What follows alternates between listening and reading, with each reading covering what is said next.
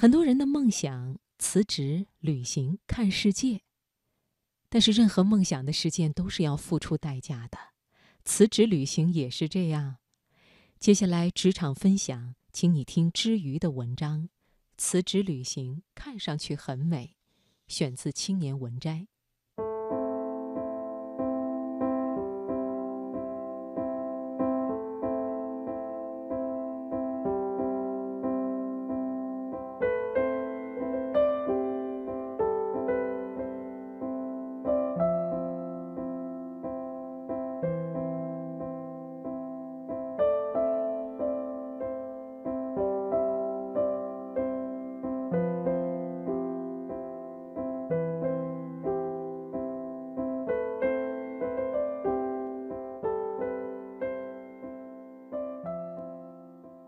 去年十月，我和男友一起辞了职，开始在欧洲为期三个月的旅行，去了意大利、西班牙、葡萄牙、法国、德国和瑞士等六个国家，二十多个城市。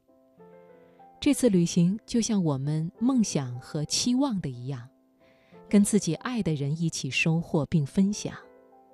但是这并不是旅行的全部。经济基础决定上层建筑。你有梦想，有计划，但是钱决定了你可以去哪儿，可以去多久，可以在这个地方做些什么。所以辞职前的最后半年，真是勤俭持家的半年。我们减少了逛街和在餐馆吃饭的次数，我还翻箱倒柜地卖起了小物件。我们一起盘算，怎样用有限的资源，最大程度地增加旅行的幸福指数。等我们筹划好一切时，已经是冬天，显然过了旅行的最佳时节。我们从罗马启程，从南向北，温度也随着下降。在意大利的最后一周，两个人轮番感冒。米兰的天气不佳，每天都阴沉沉的，一天有大半天都在屋里待着。这段时间，我们就是在互相照顾，也没什么心思去看风景。长期一个人的旅行，孤独是不可避免的。在塞维利亚的时候，我认识了一个美国姑娘，跟我们一样，工作两三年后辞职旅行。她跟我们讲起了一个人的旅行经历，比如坐夜车也不敢完全睡着，一夜紧紧地抱着随身的包；比如在美景面前想找个人分享，身边没人。只能发个信息，等待朋友们的回复。旅行不是度假，如果是一个人穷游，就更要做好充足的心理准备。很多人对旅行的向往来自于别人的朋友圈，相信我，他们放的照片一定是一千张中最美好的那九张。天那么蓝，人那么友好，东西那么好吃。但朋友圈只是秀场，你看到的并不是全部。旅行到一半的时候，我们慢慢的习惯了每晚都为之后的行程做功课，习惯了每人拎着一个大箱子穿行在公共交通的人流中，习惯了在完全陌生的环境中依赖彼此，每天都过得很新鲜、很充实。却每每在转换城市时过得很动荡。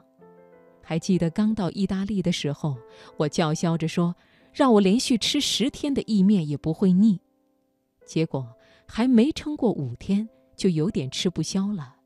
后来，不管什么米其林餐厅还是其他的五星推荐，开心的吃完，却也觉得没有家里的白粥和榨菜好吃。我们在期待下一站旅行和下一餐美味的同时，也常常会想起家里的床和沙发、米粥和咸菜。很多人辞职旅行是因为工作久了，厌倦了日复一日没有什么期待和惊喜的生活，想通过旅行去发现更好的自己。其实从本质上来说，这是一种逃避。如果你花了半年在办公室里都没想通的问题，也别指望一场旅行就可以帮你想通。有天跟男友聊到旅行的意义，他开玩笑说：“是发现原来比萨饼真的可以被意大利人做得很好吃。除此之外，就是跳出自己的小圈子，发现生活还可以这么过。”在里斯本的时候，房东夫妇邀请我们去参加他们家的周末聚餐。其他客人包括一个街头艺人、一个画家、一个摄影师、一个保姆。对于我们来说，这是一个有趣的组合，一桌人基本上都没有固定收入。就拿那个街头艺人来说，他是一个四五十岁的加拿大人，每年在温哥华、巴塞罗那、里斯本和巴黎轮流待上几个月。因为流浪，他没有固定的朋友圈，但是他每到一个地方，就会加入当地的 Tango 组织，认识有共同爱好的人。流浪是他选择的一种生活状态，而且他享受其中。酒过三巡，大家都拿出自己最喜欢的音乐，酒、音乐和发自内心的欢笑，交织着叽叽喳喳的葡萄牙语、法语和英语，那是我见过的最放松的一种状态。旅行的这段时间，我停了朋友圈。碎片的时间会拿起 Kindle 恶补欧洲史，对于自己到达过的地方为什么是现在这个样子，有了更深的理解。